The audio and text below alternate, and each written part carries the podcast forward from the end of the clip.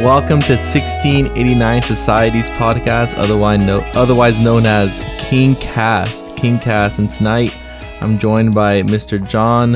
You know, you might recognize that name from when he was on uh, on the Theonomy episode, and also as the uh, How Christians Bring About the Most uh, Just and um, you know Liberty Loving Society. And it's it's good to have him back. A- any uh, any intro words, John? You know, I'm happy to to be here tonight. Like always, it's a joy to uh, to be on this podcast, and I think we have a amazing topic here that's really near and dear to, to my heart, and I know it is to yours as well. So hopefully, it's a blessing to the listeners. Yeah, no, yeah, I, I know we were talking, you know, earlier in the day, just talking about how this this episode in particular, obviously, every topic is is worthy of you know attention, especially under the the banner and the lordship of Christ. But there's a real sense where education for the glory of Christ. It seems as though that's that, that it's a it's a neglected area in Christendom today, or many just kind of take it for granted that any education is is for the glory of Christ. Where hopefully we can get into some of that. But why don't we um why don't we start by just defining some terms here? What what would you call education, or how would you define education? Yeah, I, I think biblically, it's it's really discipleship of the whole person. It's it's not less than filling people's minds, but it's it's definitely more than filling people's minds. I, would say it's it's discipleship. It's training someone up into something, and it really has a goal in mind, not just an intellectual goal. And and for Christians, that that goal is Christian maturity and effectively obeying Christ in all areas of life, as the, the Great Commission says in, in Matthew 28, when Jesus said, teaching them to observe all that I have commanded you. And of course, we know that that's summarized in loving God and loving other people. And then further details that would be, you know, obeying the, the details of, of God's law. That's that's how loving God and loving others looks. Luke six forty says a disciple is not above his teacher, but everyone, when he is fully trained, will be like his teacher. So, in many ways, education, it's not just learning something in the mind, it's actually becoming like your teachers. And we'll, we'll talk more about that later. So, just to, to summarize, I'd say biblical education is the training of the thoughts, actions, and affections of individuals to effectively steward God's word and God's world for the advancement of the cultural mandate and the Great Commission for the glory of God. What do you think of that? I mean, if there's any Christian institutions that just want to hijack that last statement as their mission statement, I think we would be all for it. it's just such a beautiful, you know, all-encompassing uh, definition of, of what we would call biblical education. And I think because of the control of the state and because of the the zeitgeist of the day, I think education has been deduced to a classroom where you know it's a very just um, you know th- these are facts. Th- th- this is arithmetic. This is you know science, and it's it's you know very limited in the scope of what is known as education today. You know, and I, I like how you embrace um it's the whole person, you know, especially when we look at the Lordship of Christ, and the Lordship of Christ applies over every sphere of life. The Christian approaching education, as we've seen from Matthew 28 and Luke 640, is that there there is a sense where we're training the whole person and building him up unto something, you know, and right, like as you said, Christian maturity is is the end of that. But man, that's such a, a full and and robust definition of education, and I I you know I'm I'm so pumped about this episode. I'm so pumped about getting into this because you know one of my life goals is to um have some form of education for our church, for you know offer for the city in which we live in because it's I mean, it's the shaping of the mind. It's helping little ones to to become like their creator, like Christ, you know.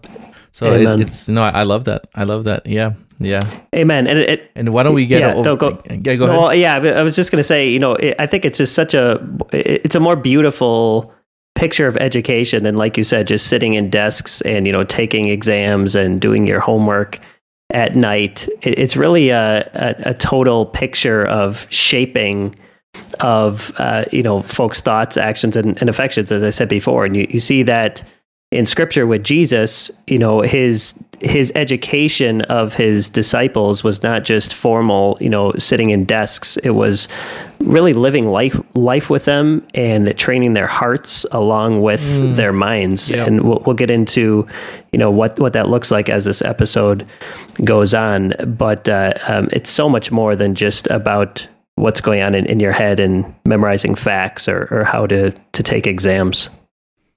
What are some verses that I guess that you would point to that would show specifically that Christ is Lord over education or Christ is um, he's interested in the way in which we educate? Yeah, so he he's Lord over all things, as you know this whole podcast is about, and as we we both hold dear. And Ephesians 1.22 says that Christ is head over all things. So then I just asked, does you know all things that he's head over? Does that include education? Well, obviously, Matthew twenty eight eighteen says that all authority in heaven and on earth has been given to Jesus. Proverbs 1 7, the fear of the Lord is the beginning of knowledge. Fools despise wisdom and instruction.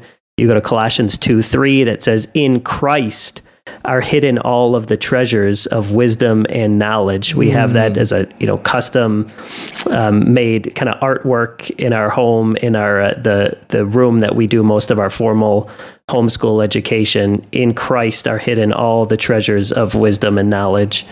First uh, Corinthians ten thirty one says that everything that is done is to be done for the glory of God, and that includes education. That's not only things that happen on Sunday Amen. mornings or what you do in your prayer closet or what you do in, in private worship in the mornings. It's everything, including education, is to be done for the glory of God. Do you agree?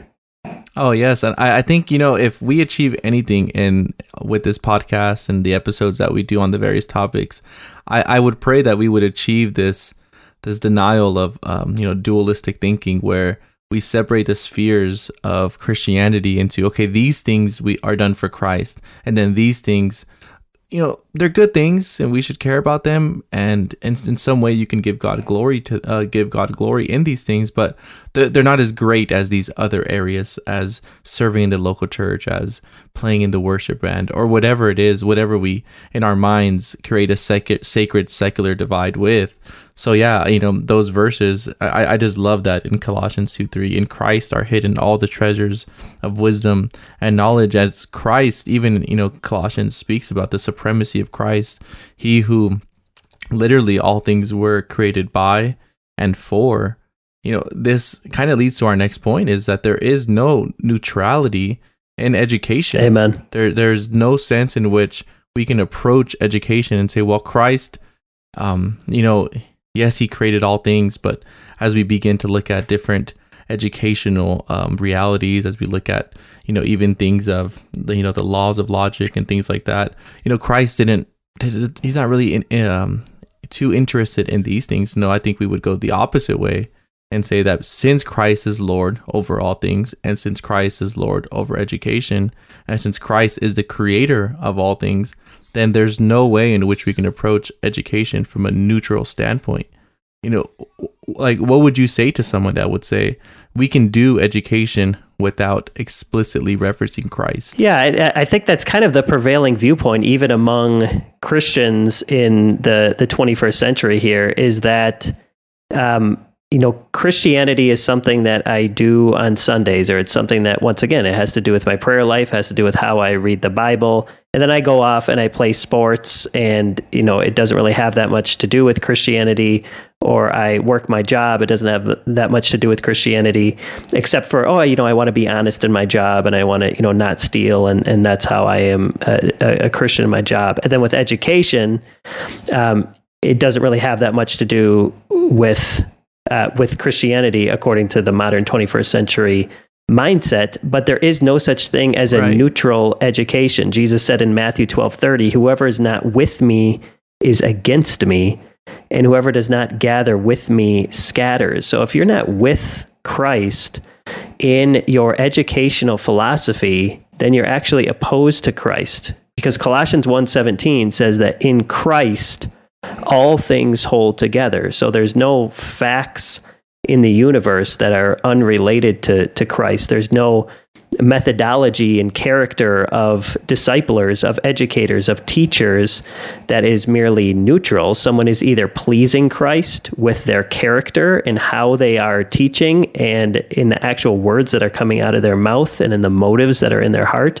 or they are opposed to Christ and are working for the kingdom of darkness and opposed to everything true, good, and beautiful. What do you think? Yeah, no, I, I would totally, you know, completely amen everything that you just said. And, you know, in many ways, Christ, you know, we know that his ultimate mission was to come and pay for our sins by, um, you know, substitutionary atonement and rising from the dead and uh, ascending and, and, you know, all that comes with the implications of that. Right. But in many respects, Christ himself was a teacher. You know, Christ himself yes. was the one who would walk this the um, you know the dusty streets of of Israel and with his disciples behind him would teach them. You know, it was didactic. It was him passing on, even as we re- referenced earlier, that a disciple is not above his teacher. Right. And Christ applying that to himself, you know, he is the teacher of the disciples and he continues to be the teacher to the, the, the church through his word. So it's are, are we able to achieve uh, achieve Christ likeness in our teaching methodology? And I would say that as Christians, it's it's what we should be striving for. Amen. You know? Amen. Because yeah, I, think, I mean, yeah. because where where do the if you just think about you know the the laws of logic, for example, where where do the laws of logic come from? Are they just did they just kind of poof out of nowhere without God and they're eternal, uh, you know, apart from God? and that uh, they don't really have anything to, to do with Christ. It's kind of in a separate realm of God. No, the laws of logic exist because God exists, and uh, same with the the uniformity of nature. That's the the the whole concept, the whole principle that the future is going to be like the past. It's uniform. It's not random.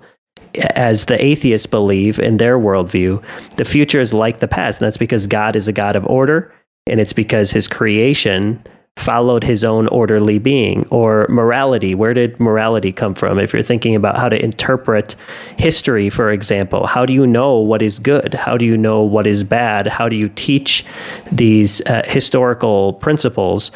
Uh, there, there's no neutrality when when it comes to these things. All education is either godward or it's toward the kingdom of satan. There's no middle ground here. And then american civil government schools, I want to hear your thoughts on this. They're really discipleship centers in the religion of secular humanism. And, and that it's basically statism, statism, where the state is God. And they, they really train children to rely on autonomous reason as the ultimate standard. They think that you, you can use this reason in your own mind that's that's divorced from any type of special revelation. It's divorced from anything supernatural. And it's just man at the center with his mind can figure out everything on his own a man or a woman i'll say that. And it, it really disciples the, this whole american secular humanistic um, education. It's not neutral it is coming from a religious perspective, and that religion is secular humanism, and it really disciples children to be dependent on big civil government, wouldn't you say? Yeah, yeah, and you know, just as a qualifier, I, I, I would, I wouldn't say that you know, if there's a Christian teacher in the government school system, that they are themselves or workers of Satan. Right. Uh, uh, you right. know, I, I, would not, yeah, I wouldn't say that, but there's a sense in which, um, as we see the agenda coming to you know, the forefront of American civil government schools, um, I see it increasingly difficult for teachers to remain Christian teachers to remain in these in these jobs because they are becoming increasingly more dark right. as you know the veil is being removed in some sense but I, I know that there's god honoring teachers out there i know that there's teachers who seek to honor the lord in all that they do and even seek to bring um you know a bearing of the word of uh, of of God on even education at the at the risk of losing their job. So I, I definitely Amen. want to qualify that. But I agree with everything that you said. Otherwise, um, uh, there's nothing that I disagree with at all. You know, I th- I think everything that you just stated is, you know, the fact of the matter is there's a reason why communism. There's a reason why Marxism. There's a reason why even um, if you read, you know, the, the, the Black Lives Matter, um, I guess manifesto, whatever they, you know, what their statement of Right. beliefs. There's a reason why they want to get rid of things like objective truth. They want to get rid of things um, that would uh, exemplify what they would call, you know, Western society or a, a Protestant Judeo-Christian society, because at the end of the day, they know that so long as these these um, elements or these I guess these, you know, these things that have been here that, you know, by God's Right. grace have survived over the course of the years as the left is trying to strip the education system of anything that resembles Christianity. Some of these things that have remained, there's a reason that they're attacking these things. And there's a reason that they're wanting to deconstruct the the school system and the the worldview of America to strip out any objective truth, absolute truth, um, you know, even things as, as simple as um, the structure of the family and Yes. know, that that goes into education as well and, and replacing parents with teachers replacing parents with big government and so forth and again because those are all godless ideologies they know that so long as there's any semblance of a christian god in these realms then there will have difficulty so their main objective is to take God out of it, not to become atheistic, but to replace the Christian God with the God of secular humanism. And uh, you know, as as you just stated, and it's ultimately toward the kingdom of Satan.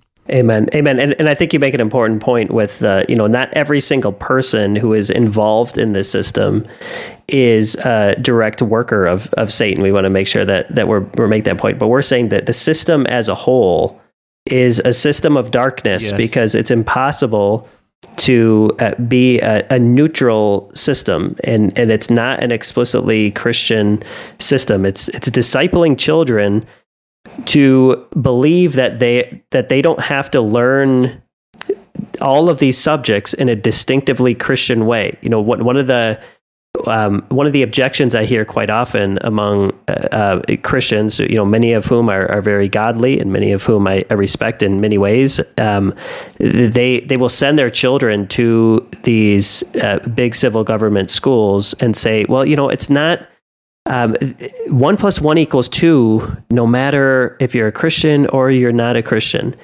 And our contention is that you, you really can teach every single subject in a distinctively Christian way.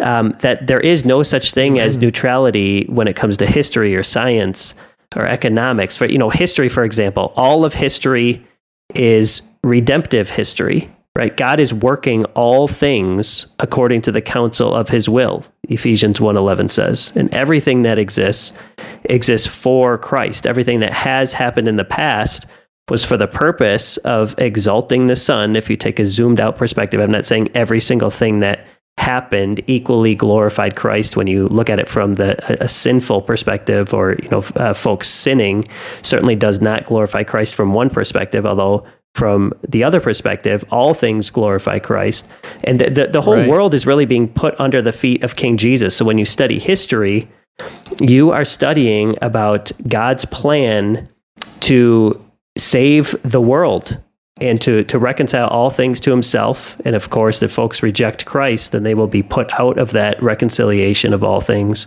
and they will be so sadly cast into into the, the lake of fire, which we uh, are uh, which breaks our heart. We want all folks to come to a saving knowledge of Christ. But I get off topic here. But basically, what I'm saying is that you know all topics relate to Christ. Do you have any other you know examples of any other subject that you would say relates directly to or how how how another subject relates to Christ? Yeah, I mean, even just adding to your history point, I mean, our entire, um, you know, timeline of history is broken up by BC and AD. Amen. It's like the year of our Lord, you know, so it's it's completely uh, even undergirding Western civilization to the point where you know the left even wants to get rid of that. You know, even the Right. the way in which cal- calendars are are um, designed, it's always with Sunday being the first day of the week, and and you know, again, these godless ideologies want to put Monday as the first day of the week and call Sunday part of the Mm, weekend. great point. And just it's little attacks like that. It, it's subtle attacks like that, but at the end of the day, they know. They know what it represents. They know the truth of it, and they want to completely strip society of any semblance of Christianity. But yeah, I mean, science. Any godless um uh, scientist leaves his laboratory on Monday night, full fully well expecting to find it as it was on Tuesday morning Yes. and to expect all the elements and the chemicals and all that he's been working on to retain the same qualitative features that he just experienced with on Monday and last week and 2 years ago. What basis does the scientist, uh, atheistic, naturalistic scientist have to presume that how he left the shop on Monday will be how he finds the shop on Tuesday with all the same chemical reactions still doing what they have always done. He's denying his old his own Amen. worldview as he's showing up to work on Tuesday. So again, that's you know someone uh, applying science, but what we're saying is if that's the case there, then that's the foundation of it all. You know, economics under the lordship of Christ. Um, how how do we have a basis for morality and economics and you know theft and um, you know even math? Why does one plus one always equal two? And you know that's even uh, um, an attack of the left. Well, sometimes two plus two equals five because the symbols of two and two are just that, just symbols, and you know just going into absurdity. You know, exactly. and if I were to if I were to record myself scratching a chalkboard with nails and throw that on for 36 minutes and then try to sell that CD as music, who would buy that music? Mm, amen. Why is there an objective standard to music? Why can a child dance to music before he's ever learned about the symphonic, you know, nature and the structure of Amen. music? He knows when he hears good music, you know. And uh, I mean, we just go down this whole list, you know, it's the art forms and you know objective beauty and how God has created symmetry and how you know you look at the animal kingdom and there's just so much beauty and all the design elements of all these creatures. And you you know you don't really find um, something that doesn't make um, objective sense even in you know art. And you know Yes. as society becomes more secular and humanist they try to create these abstract figures of art and just slap things together and at the end of the day it's like that that that doesn't look very good Amen. you know so Amen. it's- It's it, it, but they try to sell it as such Yeah, they, they, they, they really do. And, and even, you know, excellent points there. When I go back to, you know, something like economics, you know, th- there's not only laws in science, um, you know, the, the law of gravity, for example, or the, the second law of thermodynamics, that there's laws in economics and, and God governs economic systems with, with the laws of supply and demand. You know, th- these aren't just things that you know humans discovered or humans created. This is actually the the way that God has structured the world, and He's upholding the the universe by the word of His power from a scientific perspective, from an economic perspective. Adam Smith, the, the famous economist, he he referred to this invisible hand.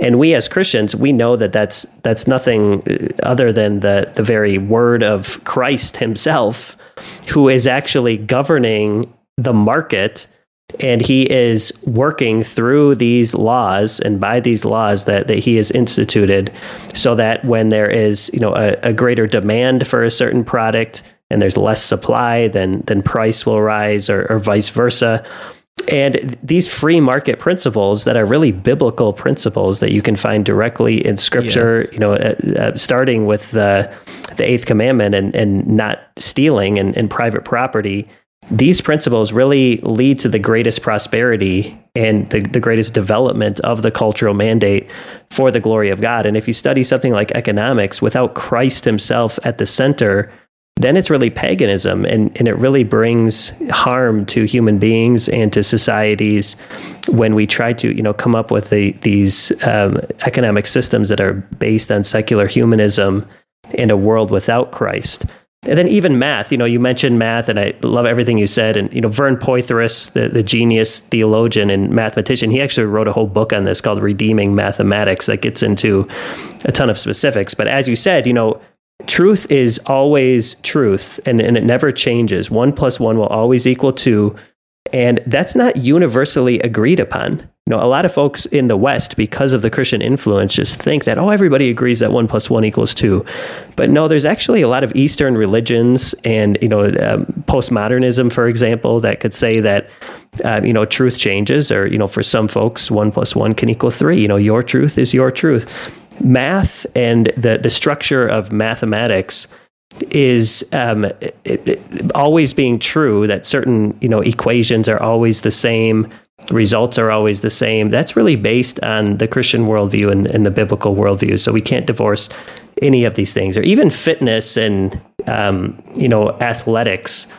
Um, you know, there's uh, bodily training is a value, and it sharpens our minds, it sharpens our hearts, and um, it sharpens our discipline. And all of this can be done for the the glory of God and in a distinctively Christian way. So if, if we submit ourselves yep, to amen. an environment that it and, and it goes beyond, you know, just the actual subject, but even the environment that children are in, if we submit children to an environment that assumes that something like math doesn't have anything to do with Christianity, then that's just subtly teaching them that Christ is not Lord over every area of life. And, and I wonder how much this has really contributed to this modern mindset, even in Christianity, that, um, you know, the, more so the two kingdoms mindset that, you know, there's the neutral sphere and then there's the, the, the Christian um, realm um, of, you know, we send our kids to this civil government institution and then it just kind of subtly teaches them that oh yeah i can learn math and without even mentioning jesus. So you know clearly math doesn't have anything to jesus. Wouldn't you say that that kind of is a, a very negative impact of this uh, whole civil government system is that it kind of subtly teaches kids that christ doesn't have anything to do with education oh yeah definitely i, I think that's why you have like this general notion in the world that it's either God or science. You know, it's either you know you either have yes. faith or you have reason, and it's and it's this false dichotomy between having to choose two seemingly opposing ideas or concepts when in reality you do not have a basis for science without the Christian God. You do right. not have a basis for anything in life as we know it without first starting with the God of the Bible the, the, the Christian God of the Bible. So then when again it's all it's I, I think you you said it correctly. It's a subtle drift that down the road is is miles apart from what it was designed to be in education. And I think that's the way Satan operates. Satan never really cares for full blown atheism um, at the at the get go. You know, I think Satan right. is you know just if I could just you know veer the general public you know a tiny bit here and just say, well, let's just approach the objectivity of math without first starting with the Christian God as the basis for it. Then down the road, you'll have a society that approaches all subjects in that way. And then to the detriment of the Christian church, you begin to have, sadly, a very dummy down Christianity. Right. You begin to have a, a, a Christian, um, I guess, consensus, you know, that you know, well, science can only go so far, and then comes God to, you know, but saying that as if, you know, these things are at, at opposing each other. And sadly, Christianity, in, in many respects, has become a anti-intellectual, an anti-academic um, view of life, you know, Amen. and even you know what what yeah what I what I've noticed is a lot of Christian institutions don't always have the most rigorous training in academia, as if being too rigorous in these areas will somehow cause students to be drifted away from their simple faith or something of that nature. Mm. And, and it's yeah, it's it, it's it's wild to me when it isn't either or. You know, we don't have to choose one over the other. I think if Christians had a firm understanding of how Christ is Lord over all things and he himself sustains all things and he himself is you know the the end of those things you know like the end of math is to glorify yes. Christ. The end of logic is to is to glorify Christ. The end of all these things is for the glory of Christ.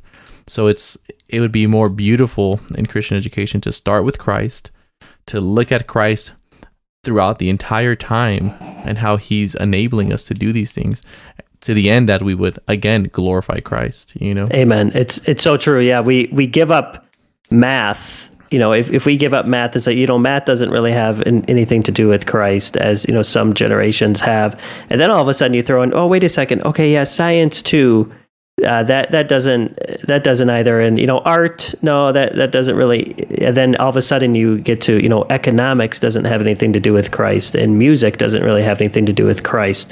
And in you, criminal justice criminal justice. And you just work your way down the line and then you end up at this place where the only thing that has to do with Christ is, you know, how I pray and whether or not I'm kind to my wife and mm. if I go mm. to church on, on Sundays, which is where, you know, a large portion of American Christianity is. We've just kind of given up each one of these subjects when really what we are trying to promote, which what we believe scripture clearly promotes, is that Christ is Lord of all of this and his word is relevant to every single topic.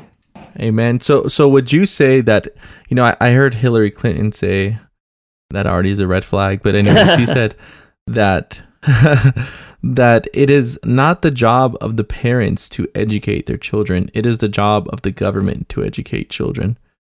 Would you say that Christianity, in some capacity, maybe not to those exact words, has embraced that lie? I I really do believe that that most Christians, that many Christians have adopted that mindset. And I think it is extremely dangerous. And I think it's one of the reasons why uh, Christians are are losing the the culture war. And we don't believe in you know salvation through education in in one sense. Uh, we we believe that salvation is by grace alone through faith alone. We believe fully in the biblical and Calvinistic view that it is God alone who regenerates by the power of His Spirit. But we believe that God does that through means. And I I go to De- Deuteronomy Amen. six. You know when it says, "Hear, O Israel, the Lord our God, the Lord is one. You shall love the Lord your God with all your heart, with all your soul, with all your might." And these words that I command you today shall be on your heart. You shall teach them diligently to your children, and shall talk of them when you sit in your house, and when you walk by the way, and when you lie down. When you rise, you shall bind them as a sign on your hand, and they shall be as the frontlets between your eyes. You shall write them on the doorposts of your house and on your gates. That's from Deuteronomy 6. Now, can you explain to me how are we going to do this? How is a parent going to do that if children aren't in an environment that is led by Christians? How are you going to talk to your kids about God's word and the gospel of grace and how Christ relates to everything? How are you going to do that when they when they wake up, when they lie down, when they walk by the way, uh, throughout the entirety of their day? This is really a God saturated education and it's it's uh, given to, to parents. All these things are are told to parents. You shall teach them diligently to your children, and you shall do it throughout the entirety of of the day. So if we you know entrust that responsibility to those who are opposed to Christ into an entire state system that doesn't even allow the name of Jesus or anything biblical to be uh, taught as the foundation for all knowledge how are we going to obey these mm-hmm. commands? Right. And, and and see the way that Satan gets parents to cast off this duty to the secular school system is by saying, well, you know, here in Deuteronomy 6, it's talking about loving the Lord your God. I, don't send my children to school to learn about loving God. That's what I do in the home. That's how I teach them in the home. I, you know, and so so again, this all comes back to in the way in we, we in, in which we view the world. Either the entire world is under the lordship of Christ or it's not. Either Christ is ruling and reigning over every sphere of life or he isn't. So when you have this dualistic um, idea, it, it goes back to what we said. A lot of Christians would just use this verse and say, "Oh, sure, I'm doing this," you know, in our 20 minutes together.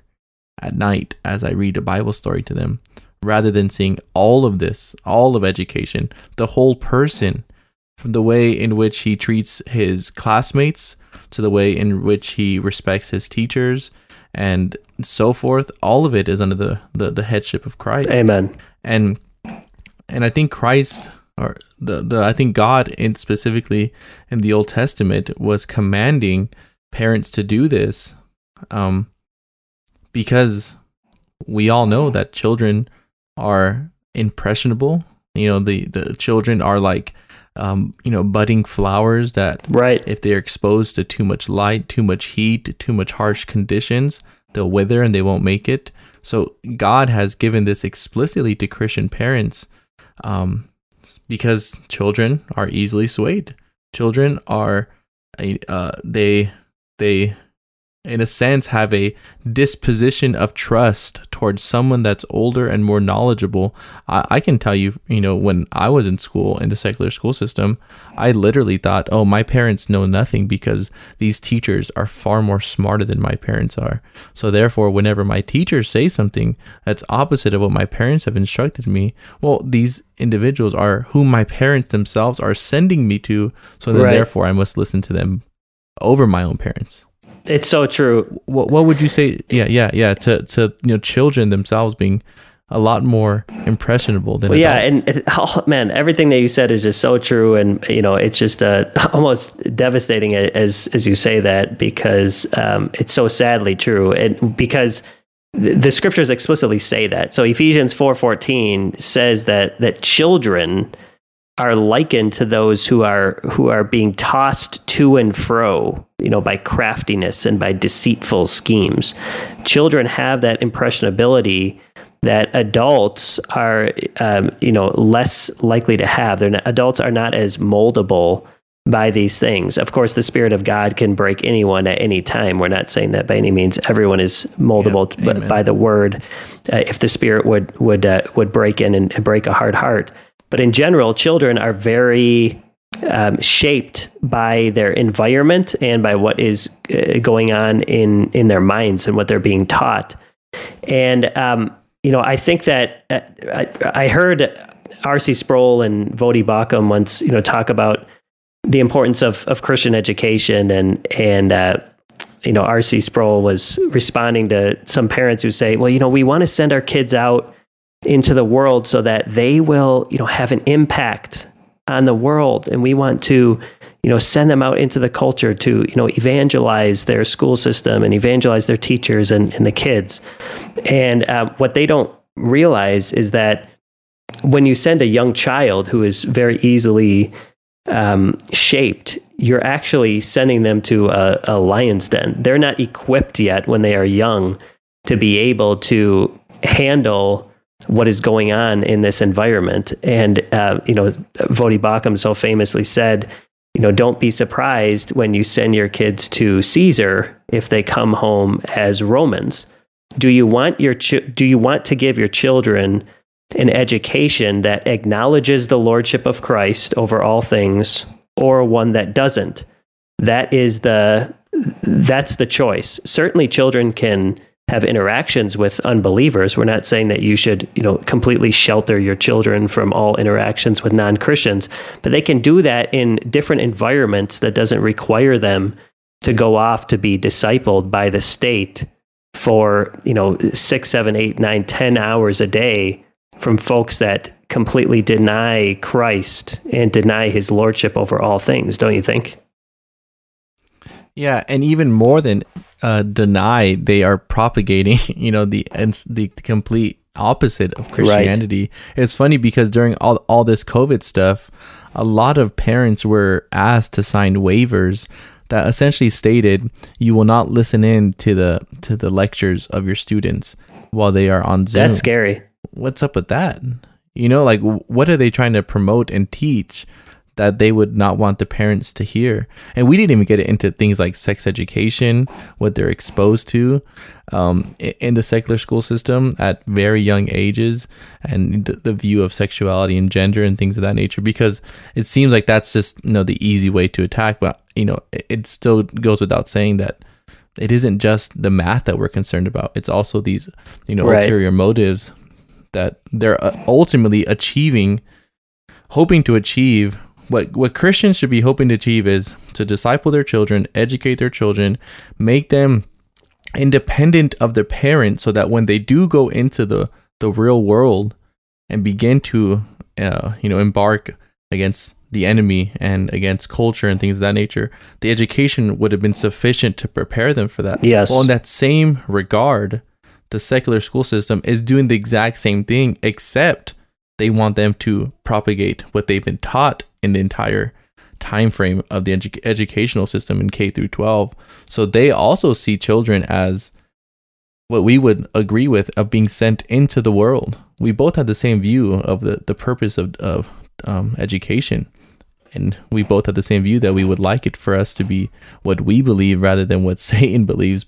And that's why you see so much downturn in societies because as Christians and as the world is just assuming that by default every child needs to go to a government school.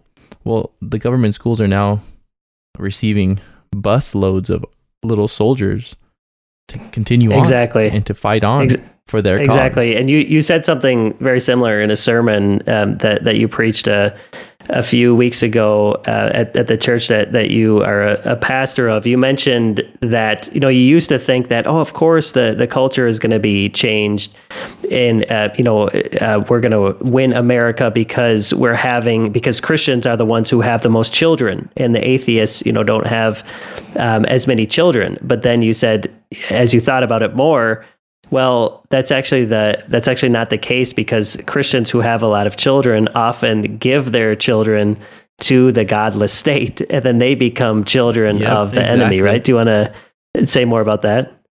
Yeah, yeah. My, my main point is I always used to wonder how is the left gonna, you know, I say the left synonymously with you know secular humanism, not so much as a purely a political position, just for clarification. But I, I basically was saying, you know, how do they uh, um, intend to achieve and to continue on in future generations when um, they don't procreate because you know oftentimes they fight for homosexual rights and uh, as we know you can't procreate in that fashion. They don't have children you know their their uh, reproductive rate is uh, falling dramatically. And i used to think oh that's it they're done. They have no future.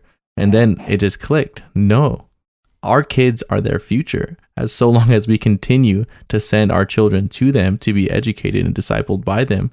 And as we said even i think on a couple podcasts ago you know any christian thinking that they can undo eight hours of discipleship in 25 to 30 minutes. There's a reason why that verse in deuteronomy said as you go about your entire day train them up in these things. Because there is a case to be made you know that the more habitual you do something, the more you're ingraining something. And again, no one is saying that you're saved by education, but our salvation is based on propositional truths that we Amen. must embrace.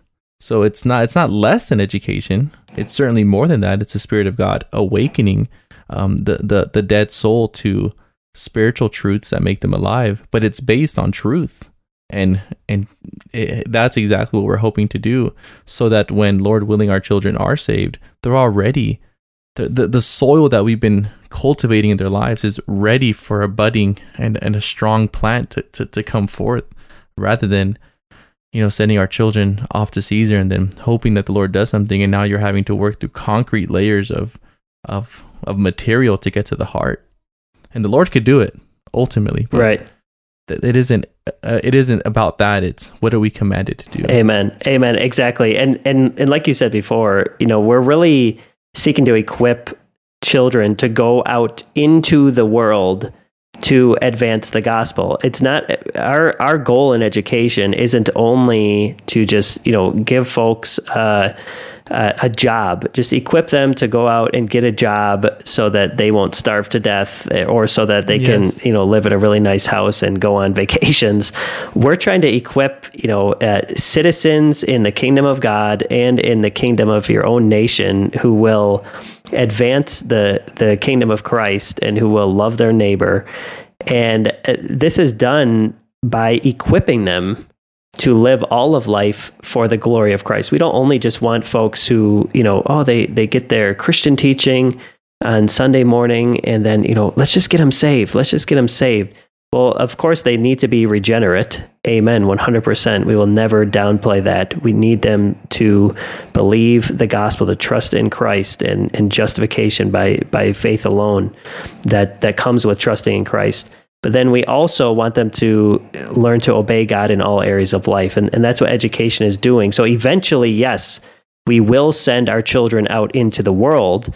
And there will come a point, too, where children can even learn from folks who are unbelievers. We're not saying that you can only ever learn from a Christian because there is common grace.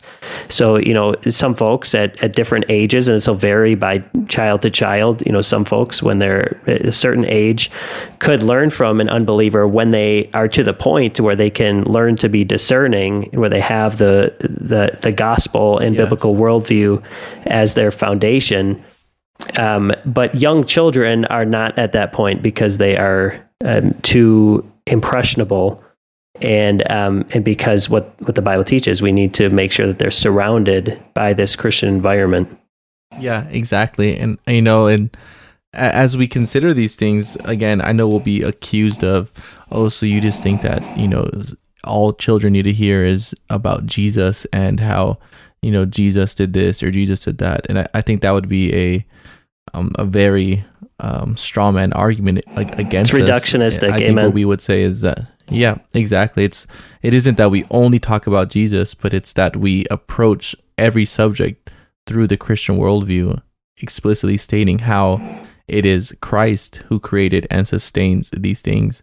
What would you tell someone who, you know, perhaps a family friend or uh, even uh, someone new to Christianity that says, "Oh, you know, I, I, I definitely see the importance of this. I, I see how God has commanded me to do these things, but I'm just scared that if I homeschool my child, they'll just end up kind of weird. a lot of homeschool kids are kind of weird, you know? Oh, for sure. So, yeah, I mean, just a little background on, on myself. I actually went to a, a, civil government school uh, when I was uh, growing up, and I graduated from a civil government high school. I was all the way through K through 12, and I, I was an unbeliever uh, up until when I was 17 years old. And I always thought of this. I thought that, you know, homeschool kids are, are very strange and that, you know, socialization is the thing that folks always say. You know, we, uh, my wife and I have uh, many young children ourselves and we homeschool.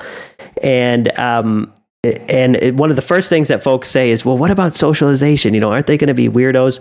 you know, what are they going to wear? Do you guys make your own clothes? Do they dress like they're, you know, from the 1950s? you know, um, do they wear funny glasses and all this stuff? And I mean, no, anyone who knows my wife knows that she, you know, is a is a fashionable woman. She's a, um, you know, concerned about aesthetics to to the glory of God and socialization.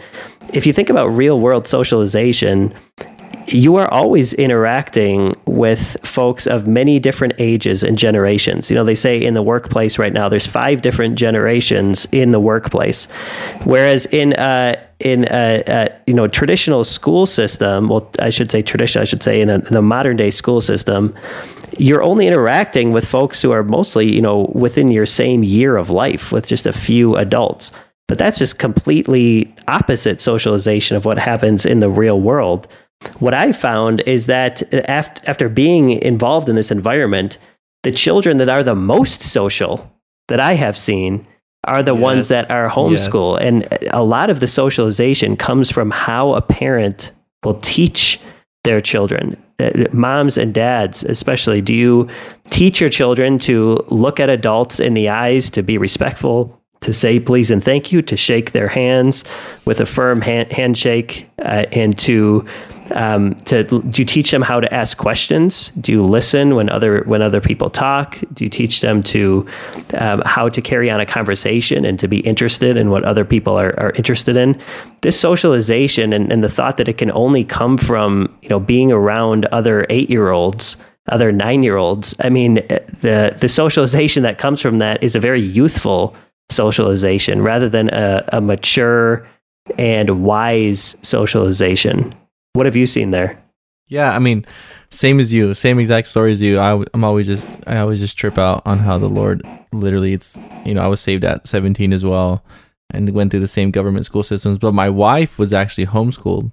And when I when I met my wife, I couldn't believe that she was homeschooled because of how normal she was, and how again, even as you said, you know, my wife is fashionable. You know, she she knows she dresses well. She knows what looks nice, what doesn't, and it isn't like she you know popped out of you know um, a Little House on the Prairie, you know, or something of that right. nature.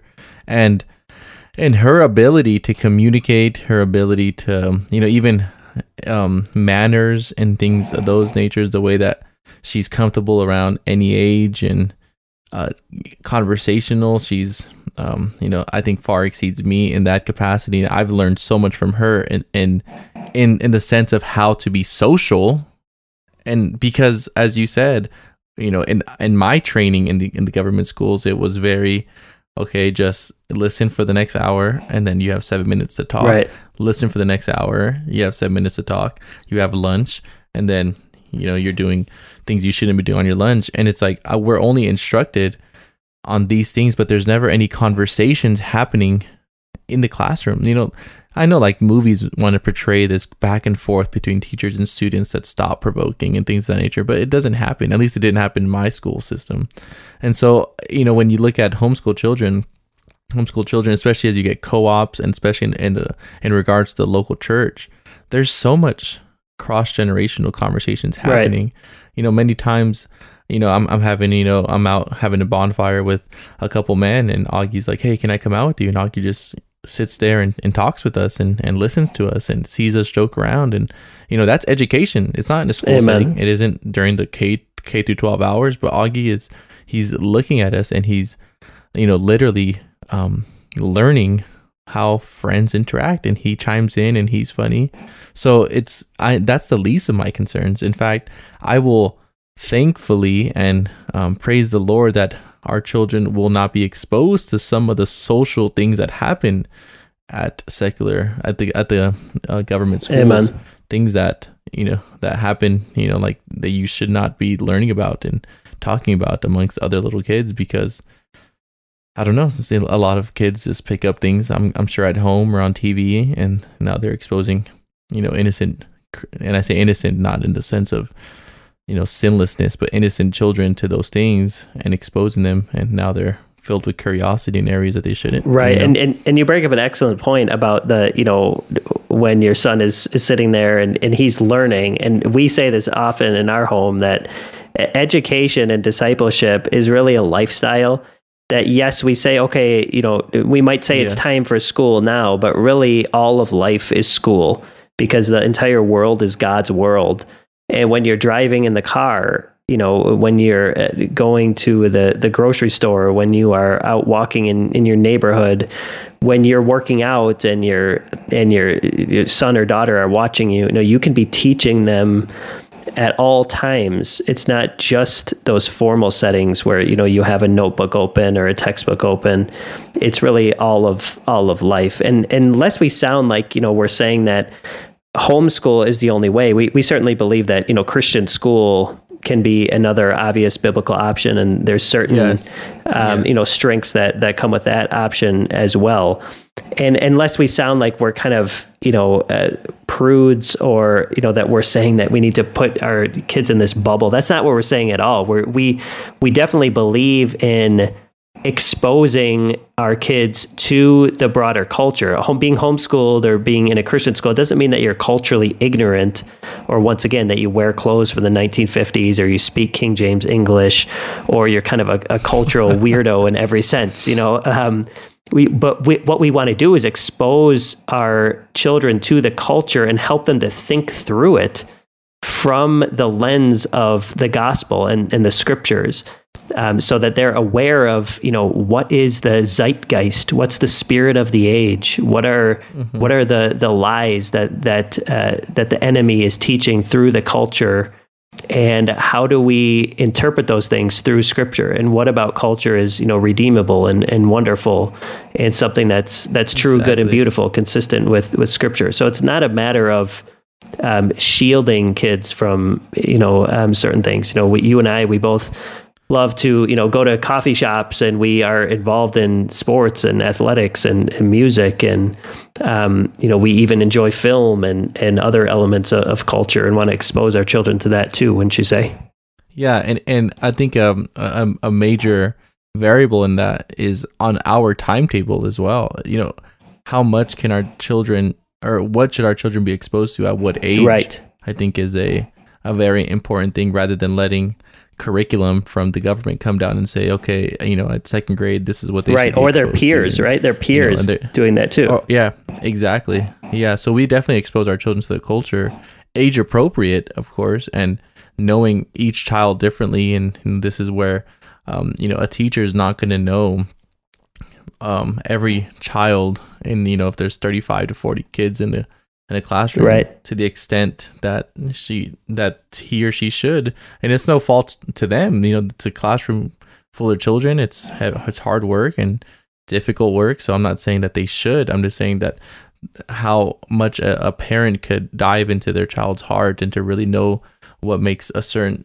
child tick and what how one another child learns best and so forth that type of attention is better suited for homeschool or private Christian education where yes. the class sizes are smaller and you know it's not so um I say structured but you know what I mean about you know like this time is for this right. specifically and you know you can't ask questions and we had to wait for little Johnny to catch up because he still doesn't understand it and everybody else is bored you right. know there's there's freedom and liberty to to the to the curriculum and even to the intensity of education. Amen. Amen. So so true. So I mean, what would you say to someone who says, you know, I, I'm not equipped to I'm not equipped to homeschool or my wife isn't equipped to, you know, to do this during the day. You know, we don't have a a master's degree in, in education or, you know, I'm not that smart.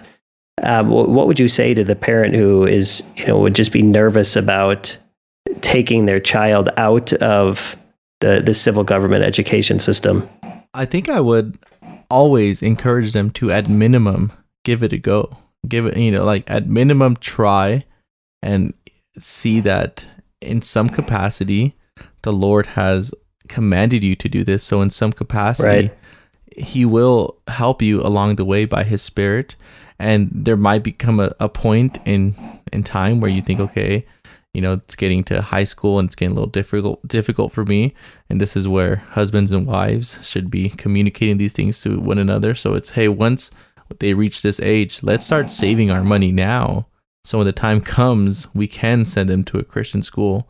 Right. But i wouldn't say that just because you're inclined to not be able or you think you're not able to do something it automatically means okay i'm i'm passing this assignment to someone else you know I don't see that approach with anything else in scripture that the Lord commands. I don't see the Lord saying, well, you know, I know the Lord commands me to love my wife, but I can't do that. Mm, amen. I, I, see the Lord commanding me to attend, you know, church, but I just I don't feel like I'm able to attend church every every Sunday, you know. So I, I think that again we seek to always honor the Lord as best we can. So at minimum, you're commanded, especially as men, to take the lead and to have a plan for your family. Yes. You know, and say, hey, we're going to try this. We're going to do this. Um, you know, just because, you know, you stay at home with the kid's wife doesn't mean that that means I make the money, you you educate, and then we'll figure it out once we get home. No, it's we're both involved in this. We're support, right. we're supporting each other. And again, this is where the strength of a local church that sees eye to eye on some of these things. A co-ops are great. You know, there could be a mom who right does have her her degree in a certain uh, field and hey why don't you teach this topic and then i'll teach you know this topic and you basically have a small christian private school in your own backyard so to mm, speak you know? so there's so many options and it isn't just well i can't do it and we can't afford private school so therefore sorry they're stuck in you know the government school system. Amen. What, what, what would you say to that? yeah I, I i fully agree. And and in one sense you know what does it say about the civil government education system if you have a, a high school diploma, you've gone through, you know, 12th grade, and yet you can't teach a first grader. so you know, true. why would you send your children yes. to a system that you believe didn't even equip you to be able to impart your own education mm, to you know excellent. a first, second, third, fourth, fifth grader. Um, it's kind of a, a, a vicious circle where you you know just keep doing the the same thing when you feel yourself that you're not equipped. Well, I would say you know you are equipped. God has equipped you to teach your own children yes, you may not be able to, you know, give your children an education where they're going to go out and be some, you know, Harvard genius or, you know, be the next uh, amazing, um, you know, um, engineer or mathematician. Maybe they will be, um, but that's not that's not ultimate. You are you are equipped to teach your child and thankfully god has given us in our modern generation amazing resources to help you along the way you know that there's incredible options for curriculum that are uh, christ-centered that are rich that really walk you through how to teach these subjects um, my neither my wife or myself we, we both were not homeschooled and you know we had some questions about it at first and and getting into it.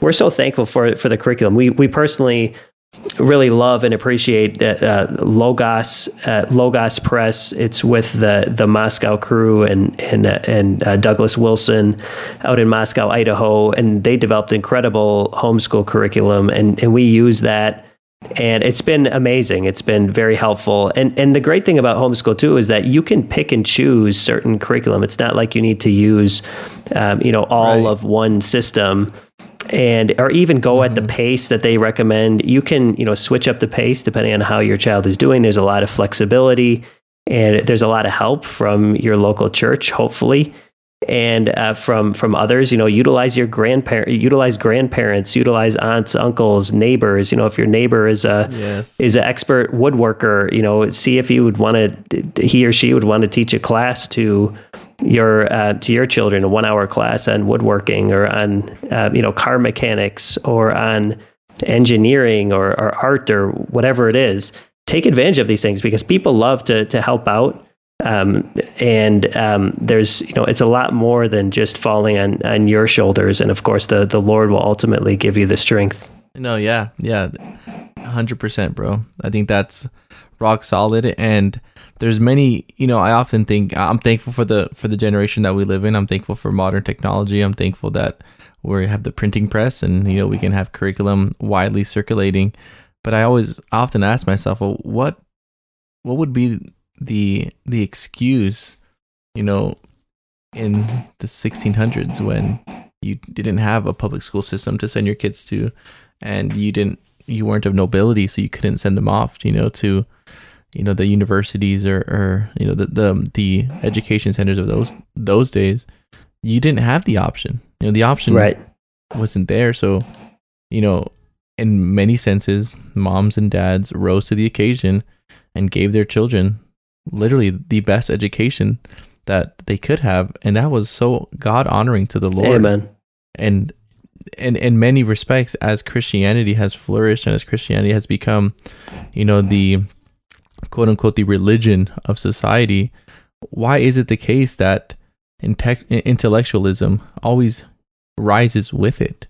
especially as you begin to see, you know, some of the early scientists and those who were the the innovators of old and the engineers and and all of that. It's it was always, um, you know, God fearing yes. Christians who knew their Creator. You know, and at minimum, maybe they weren't Christians, but at minimum, they they did see God as the the end all be all to studies, to innovation, to creation, and all of this, all, all of that, what's under that banner, you know? So exactly. Yeah, exactly. I, I love everything you said. And yeah, it's everything we encourage at our church. And we always encourage, you know, mothers and, and, and uh, fathers to undertake at minimum to seek to take this route. And as you said, the Lord will will will give you the ability to do it. And, You know, and there's options, and we praise God for options, but it is at minimum the parent's duty to take care of their children's education, whether that's homeschooling or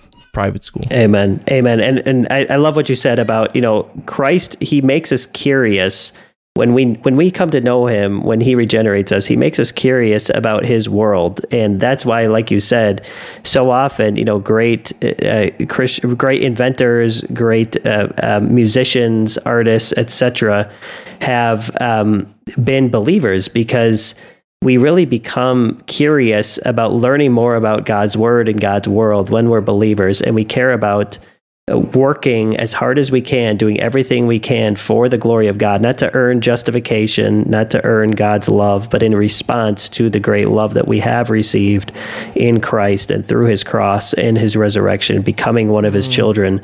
We love to learn more about God and the world that he has created.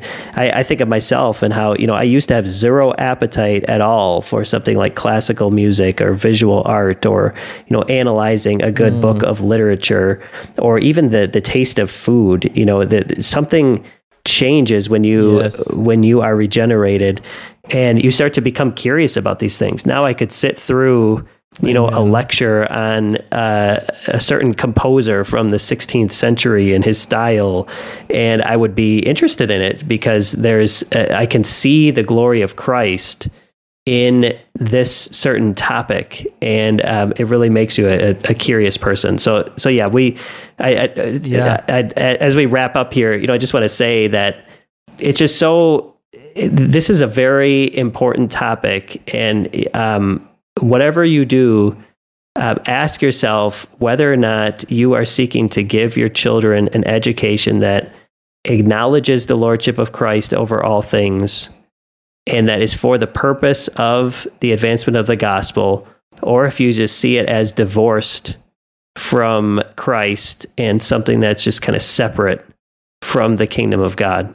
Yeah, amen. I, I, and I would just add to that it's what we were created to do to worship God with all of our being, with all of our person, as we learn more about our God and as we seek to continue to advance his kingdom. Uh, you know, I look back at Adam in the garden and Adam would have continued to know his God more and more, learned about nature. He would have learned about uh, innovating tools and how to better expand the garden to the ends of the earth. Adam would have been educated for every day of his life by the world that he lived in. Right. And that would have been worship for him and specifically knowing his God. So Amen. I would say everything that you just said, and this is what we were literally designed to do Amen. to conform our mind to the mind of Christ. Amen. Do, do you have any resources that, that you would uh, point uh, point folks to? I, I, I just mentioned really quick here as you think. Um, Voddie Baucham has an excellent uh, two part teaching series called Children of Caesar that I think is is uh, very very helpful and and something important to check out in this topic. How, how about you? You have any other resources? Yeah, yeah. I think there's a book called Recovering Christian tools or something of that nature. I, I can put it in the show notes afterward by Doug Wilson and just going into the lost tools yeah, of learning. I believe. Recover. Yep. Yeah. Yep. Yep. There it is. Yeah. And then uh, the the the case for classical Christian education. Amen. By Doug Wilson as well. I mean, he's really an innovator on many of these things. So most of what I'm referencing will be from him. But then if you want to get into some really deep, um, some deeper stuff, I think Vern Poythress has taken it upon himself to uh, read, uh, write books about redeeming, you know, logic and redeeming mathematics and redeeming science and redeeming sociology. You know, right. just what the world would, would claim to be theirs. He's going to, to length to show how it's actually Christ who undergirds it all. Amen. Excellent. Well, thank you, man. Always a joy. Always a pleasure. Can't wait to keep uh, keep this up with you. It's uh, man, I feel like I'm just I'm just being educated by these podcasts. So. I, am as well. It's, thank you, thank you, bro. It's a, it's, it's a beautiful thing. Hopefully, this is uh, helpful to folks, and looking forward to the next one. Thanks, Martin. Yep, yep, yep. Have a good one.